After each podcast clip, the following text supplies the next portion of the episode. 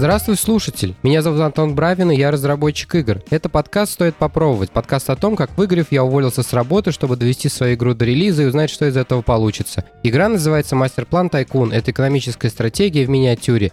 Ищи ее на стиме и добавляй в виш-лист. Я заметил небольшую проблему с подкастом. Дело в том, что я его записываю утром, и в самом начале выпуска я обычно довольно ватный, сонный и разгоняюсь только ближе к середине. Другие подкасты это решают э, с помощью пришоу, когда люди просто о чем-то разговаривают и только там через 30 минут начинают записывать. Но я себе не могу этого позволить, так как я один. Поэтому мне пришла в голову гениальная идея. В начале подкаста я буду вам рассказывать что-нибудь не связанное вообще с, ни с играми, ни с разработкой, просто чтобы размяться. Сегодня я поделюсь с вами ульяновскими новостями. Ульяновск — это город, где я родился, где я живу.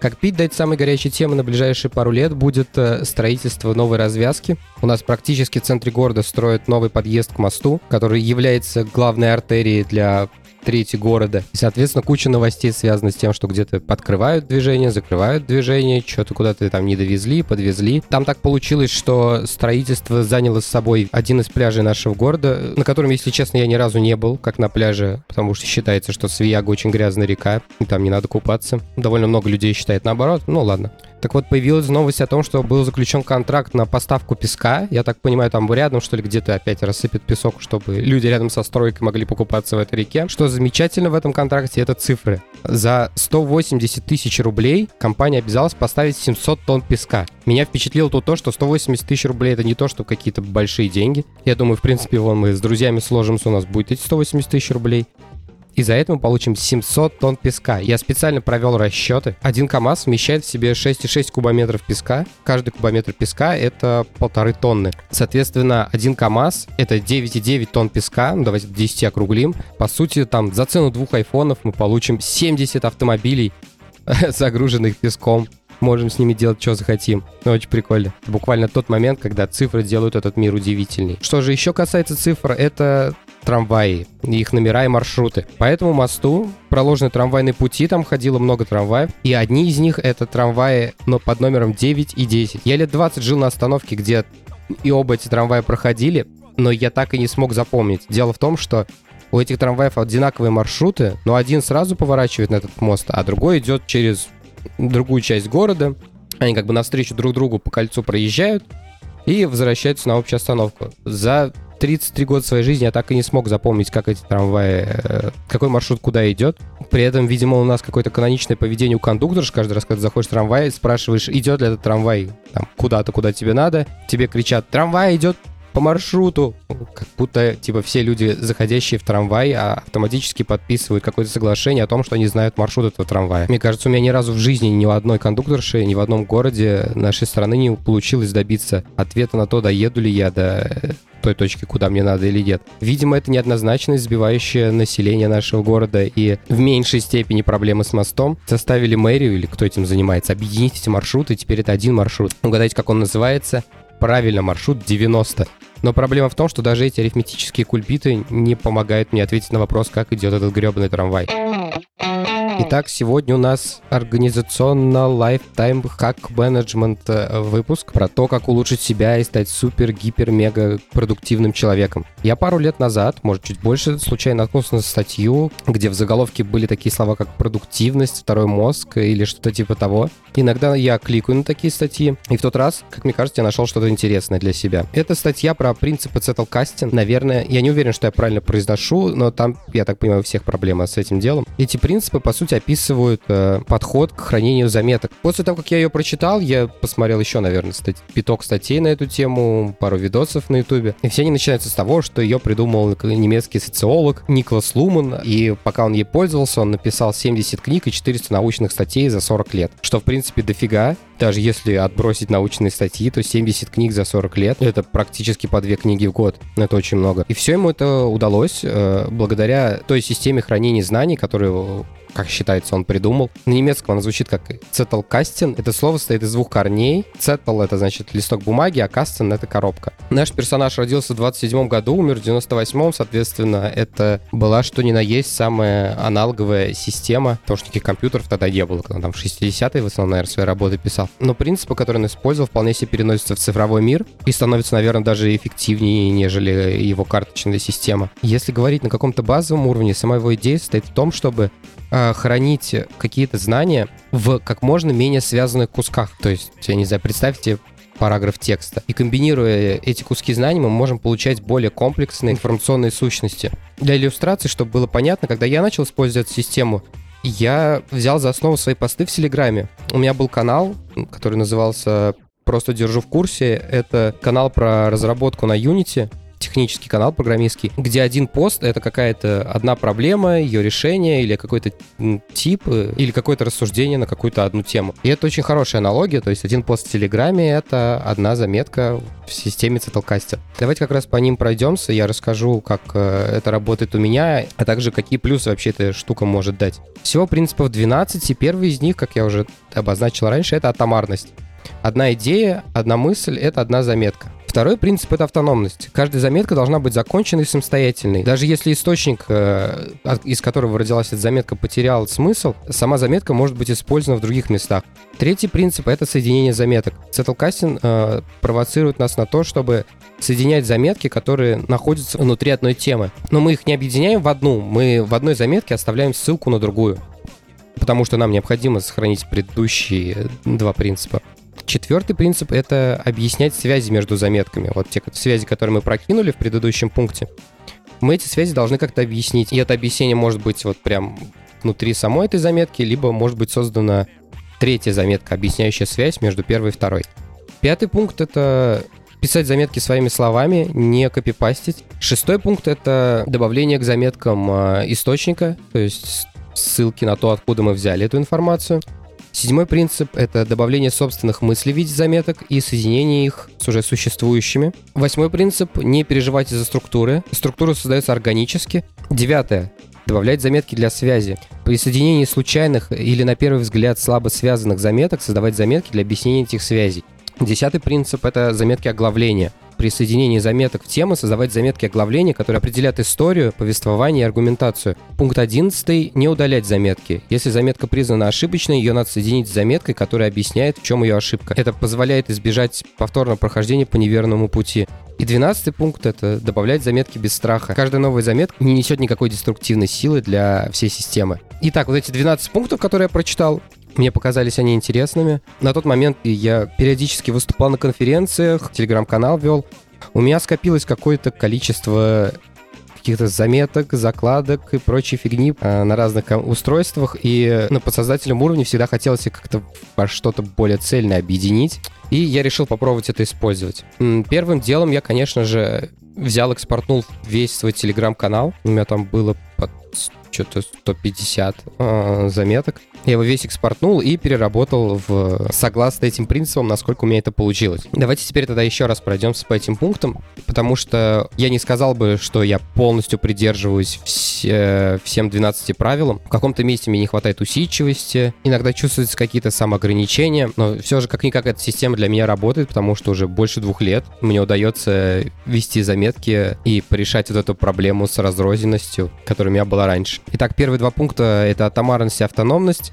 Ну, тут понятно, я описал выше пример э, с э, постами из телеграм-канала. Здесь все просто. Плюс сюда частенько добавляются всякие программистские штуки по типу, как сделать то, как сделать это, как Jekyll запустить в э, консоли, потому что там Ruby, он через какой-то бандлер запускается, господи. И, и я каждый раз, естественно, об этом не помню. Сюда же допихиваются какие-то заметки на тему, какого размера должна быть гифка для постинга в Твиттере, какого размера должна быть гифка для постинга в, на странице в Стиме и так далее. Просто просто какие-то назовем это энциклопедические знания, которые просто надо где-то записать. Третий и четвертый пункт, они про соединение заметок, то есть про их связь и про объяснение этих связей. Я использую их довольно редко, потому что они требуют определенных усилий над собой. А зачем вообще появились эти пункты? Если вы еще не забыли, вначале я рассказывал, что автор этой системы э, написал за 40 лет 70 книг, 400 статей. По сути, он это сделал благодаря этим двум принципам. Потому что когда у нас есть атомарные какие-то мысли, мы их накопили какое-то количество, и соединяя вместе каждые вот эти атомарные идеи, мы получаем какую-то мысль, которая течет от одного аргумента к другому и так далее.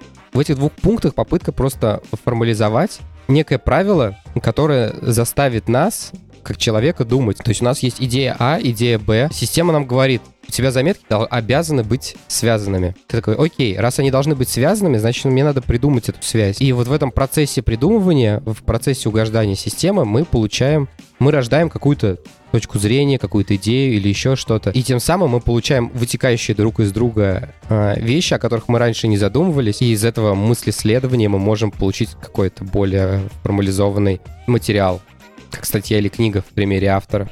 Я иногда этим занимаюсь, но очень редко. Возможно, потому что по большей части мои заметки имеют так, более такие энциклопедические какие-то знания, а не размышления какие-то. Но при желании, в принципе, можно будет напрячься и несколько статей из этого собрать, там, для Хабра, например. В общем, пока я слабо этим пунктом следую. А дальше пункты довольно простые. Писать своими словами и не копипастить, ну окей. Как бы текст пишем своими словами, куски кода копипастим, ничего сложного. Добавить рефы есть. Э, я для этого использую прям шаблоны. То есть, когда я создаю какую-то заметку, у меня прям он создается из шаблона, и там есть поле специальное для э, референса. Седьмой пункт э, — это добавление собственных мыслей. Я это обычно делаю только в том случае, если я пишу конспект какого-нибудь видоса э, или какой-нибудь статьи, то, что является как бы менее комплексной э, смысловой единицей, чем книга. Потому что книга обычно пытается ответить тебе на все возможные вопросы в контексте какой-то темы определенной, а статья как э, смысловая единица это обычно очень что-то однополярное, и вот со статьей как раз легче поспорить, чем с книгой. Поэтому, когда я делал конспекты книг, э, там я обычно своего умения не вставляю, а если это статья или видос с Ютуба, то да. Но опять же, этим не очень часто занимаюсь. Восьмой пункт — не переживать из-за структуры. Это вообще прекрасно. Потому что когда чего-то становится, я не знаю, больше шести, хочется разложить это как-то осмысленно. Если та структура, которую тебе предлагает система, в которой ты этим занимаешься, не подразумевает того, чего ты хочешь сделать, это сразу начинает немножко раздражать. Здесь нет никакого смысла переживать за структуру, потому что в цифровом цетлкасте не основная идея в том, что мы складываем все просто в одну папку. У нас просто много файлов в одной папке. У них есть немножко специальный вид э, именования этих файлов. Э, обычно берется что-то типа таймстемпа, то есть это год, месяц, день, час, минуты, секунды. Дальше мы просто пишем и, и, имя, которое мы хотим, там, human readable э, для этого файла, и все. То есть мы можем создавать много файлов с одним и тем же именем, но так как они э, имеют э, временную метку в начале, нам не придется заботиться об их, об их уникальности. Также по этой временной метке, если нам необходимо, можем отследить, когда была сделана эта запись. В общем, плоские списки — это хорошо. Также можно использовать теги, просто как в Твиттере через решетку. И получается, что у нас просто есть два механизма, через которые мы строим архитектуру наших э, заметок. Это, собственно, сами заметки и связи между ними и теги. Ну, теги, они больше так для поиска, иногда что-то поискать. Девятый пункт — это добавлять заметки для связи. Э, у меня есть какие-то заметки, похожие на оглавление, то есть э, то, что из твиттер-канала прилетело, в большинстве случаев это какие-то советы там по Unity. Вот у меня есть заметка Unity Tips называется. И в ней просто список по тематике этих типсов, которые я когда-то для Telegram написал. Можно как оглавление пользоваться. Таких у меня заметок, наверное, с дюжину. И что прикольно, их можно использовать как э, внешнее оглавление, но это я чуть дальше расскажу. Одиннадцатый принцип — не удалять заметки. Но тут я даже не знаю, что сказать, в принципе. Ну, наверное, удалял я парочку потому что они просто как-то по ошибке были созданы. Не знаю, возможно, я не так глубоко использую всю эту схему, чтобы почувствовать вот эту боль от удаления заметки. Не знаю. Ну и двенадцатый пункт — добавлять заметки без страха. Собственно, из выше обозначенных пунктов он говорит нам о том, что ничего не случится, если мы добавим какую-то ошибочную заметку. Это тоже часть какая-то нашего мыслительного процесса. Так, давайте подведу итог небольшой. Zettelcasting — это система из 12 принципов, которая позволяет нам хранить, организовывать и создавать какие-то новые смыслы э, с помощью заметок. Вот третья часть у меня пока немного хромает, но первые две вполне себе, я считаю, успешно выполненными для меня. Теперь я расскажу немного про обвязку, которая вокруг этого всего у меня построена. Zettelcasting не предусматривает, что вы в него будете сохранять каждые э, ссылки, которые вы нашли в интернете, то есть это не система букмарков. Она подразумевает, что вы как-то чуть более осмысленно будете подходить к составлению заметок, поэтому нам необходим какой-то инкам. Раньше я использовал Pocket для этого. Это приложение кроссплатформенное, которое позволяет Э, сохраняет ссылки, там у него есть функционал, он еще типа выкачивает статьи, позволяет их в офлайн режиме читать. Ну, как будто бы прикольно, но я понял, что туда как-то улетает все это навсегда, я его не вычищаю туда. В общем, он как-то далеко от меня оказался. В плане это не то, что он не мозолит перед тобой э, по 7 раз в день, и не хочется вычистить э, эти ссылки, которые там были. Я пробовал складывать ссылки в самом Zettelcasting, просто в отдельной заметке. Но мне тоже не очень понравилась эта демо. И в итоге я нашел для себя просто идеальное место. Это э, избранное в Телеграме. Каждый раз, когда я натыкаюсь какую-то ссылку, которую я прочитаю потом, беру эту ссылку, отправляю в избранное. На мобилках это можно сделать вообще через шаринг, то есть просто поделиться в, э, в Телеграм в избранное. Прям отправляешь, он туда сам улетает. Справедливости ради стоит заметить, что Pocket тоже точно так же это делает. В браузерах десктопных вообще попроще, можно плагин поставить, кнопку нажать. А, попробуйте Pocket, штука в принципе очень удобная, ну просто не для меня. Все мои ссылки улетают в избранное в Telegram. В Telegram я захожу в 700-800 раз в день, и поэтому хочется как-то почистить этот чат э, интуитивно. Ну, поэтому я периодически в него захожу и листаю. Э, и смотрю, например, что ссылка, которую я добавил там, не знаю, две недели назад, я к ней так и не вернулся, ну, значит, наверное, она не такая важная, я ее оттуда удаляю просто и все. Либо то, что мне интересно, у меня какое-то есть свободное время, я почитаю тоже удалю, и может оно перелезет в заметки, а может и нет. Так, со входящими мы разобрались, теперь сама, э, сам редактор. Прелесть такой системы заключается в том, что можно использовать практически что угодно, что вам нравится, текстовые файлы. Многие люди используют э, онлайн-решения типа Notion, пытаются в нем построить это все. Но у меня получилась такая что-то типа open source связки. Э, я использую для основного носителя текста Markdown. И последнее событие связано с всякими уходами компании, их проприетарными форматами и прочей лабудой, а, показали, что выбор был, в общем-то, неплох. Markdown — отличное решение для хранения текста. А редактором для него я использую Obsidian. Obsidian — это очередная штуковина на электроне, которая как раз создана для того, чтобы работать с Markdown, с заметками, в ней есть Talkasting плагин. По сути, все, что делает этот плагин, это генерирует э, вот эти имена файлов, основанные на времени и дате. При этом в Obsidian еще всяких куча плагинов и настроек, которые позволяют э, поддерживать систему заметок э, в жизнеспособном состоянии. Поиски, теги, ссылки. В графовом виде можно посмотреть на все свое хранилище. Очень прикольно. Минус в том, что это, конечно, электрон, но что поделать. Я пробовал э, какие-то другие штуки, Тайпору пробовал, э, плагин для Visual Studio Code пробовал. Ну, Visual требует гораздо больше усилий в настройке, то есть здесь хотя бы из коробки достаточно много работает. Там все с нуля, надо в конфиг сидеть ковыряться. Typora какая-то медленноватая, плюс когда работаешь с Markdown, мне очень нравится, когда отдельно режимы переключения между э, редактированием и просмотром. Там, по-моему, этого нету, либо как-то все... Не знаю, мне не понравился, в общем, experience с тайпорой. В итоге Obsidian практически на 100% удовлетворяет э, мои потребности. Дальше в какой-то момент я вспомнил, что я программист, и решил э, заняться автоматизацией всего этого дела. То есть у меня есть некое хранилище заметок, ну, это папка с э, файликами. Одно из преимуществ Obsidian в том, что он свои настройки э, хранит прямо в папке с э, хранилищем. И у меня эта папка вся лежит э, на Яндекс Диске, что позволяет мне синхронизировать между компьютерами э, все свои заметки и настройки Obsidian в том числе.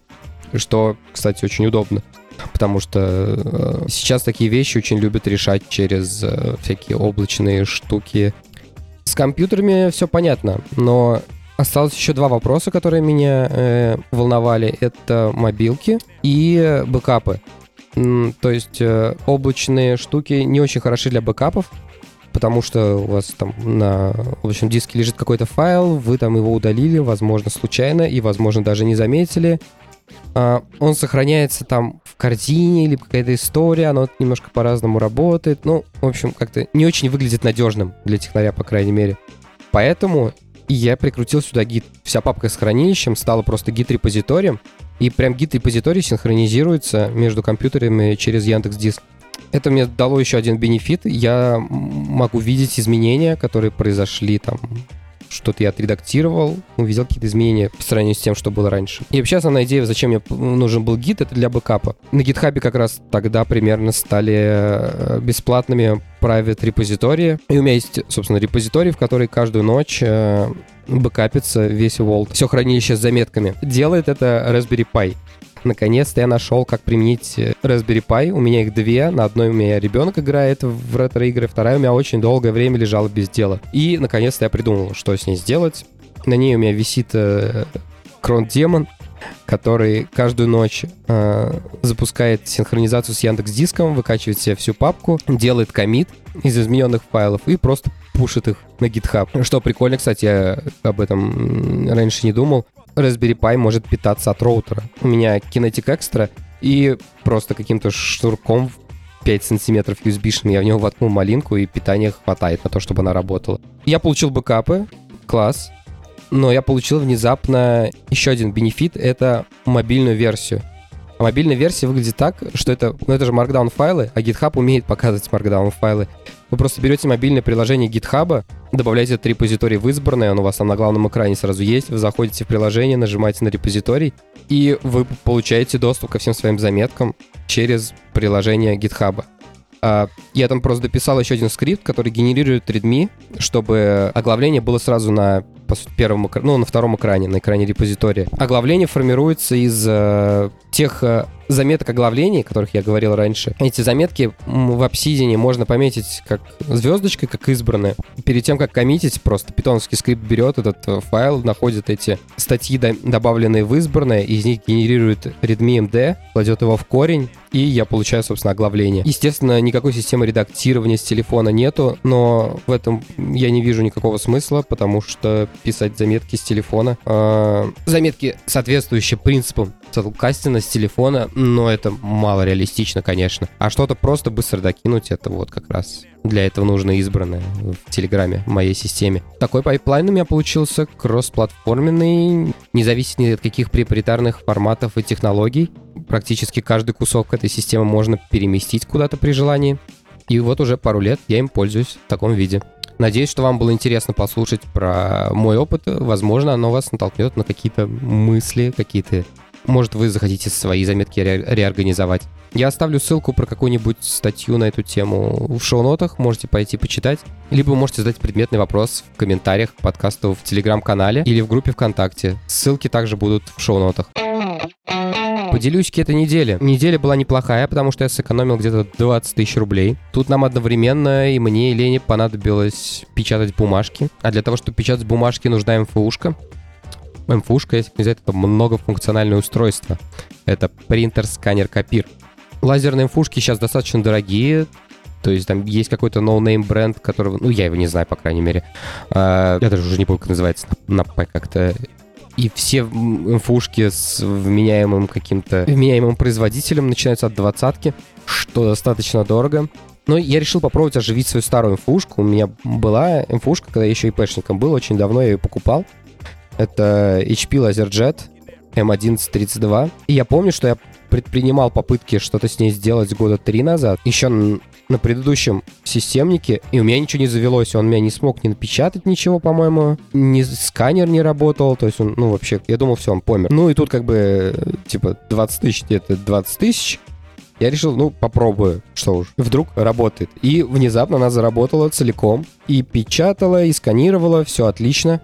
Видимо, винда тогда уперлась и не захотела ничего этого делать. Винда вообще расстраивает в последнее время. В общем, у меня все завелось, и надо было только картридж поменять. И это было приятным удивлением для меня. Я так понимаю, я не очень большое исследование проводил, а исследование мое сводилось к чтению комментариев в DNS. Принтеры — это что-то типа как автомобили, то есть у них какая-то есть платформа, когда они выпускаются, они еще десятилетиями а, фигачатся и э, не делать для каждого принтера свои картриджи. Они подходят под широкую линейку устройств, и эти линейки там реально годами вообще просто производятся. И выяснилось, что картридж под мой, под мой принтер э, очень, да, очень даже реально найти. Естественно, об оригинальном картридже речи не шла, я загуглил, он стоит 9 это вообще офигеть. То есть картридж на тысячу, что-то там 300 страниц. 9 тысяч рублей, просто офигеть. Оказалось, что есть компания, которая, видимо, снабжает нас всю страну. Она делает картриджи, который называется «Кактус», и они, по-моему, делают э, реплики для вообще всех принтеров, которые только может быть. Поэтому, если вы не знали, и вам нужен китайский дешевый картридж, который можно просто за буквально копейки купить, вставить, даже не париться с дозаправкой. Вбивайте в гугле название своего принтера и кактус, и идете в магазин. Кактус для моего принтера стоил что-то 530 рублей, у меня еще было в стилинке 120 баллов скидки, и за 410 рублей я получил новый картридж, и было очень приятно сэкономить 20 сон на пустом месте. Вторая проблема, решенная мной более или менее на этой неделе, это почтовый клиент. В экосистеме Apple нет никакой претензии к почтовым клиентам. У них что на macOS, что на iOS великолепные почтовые клиенты, просто безупречные. Никаких претензий нет.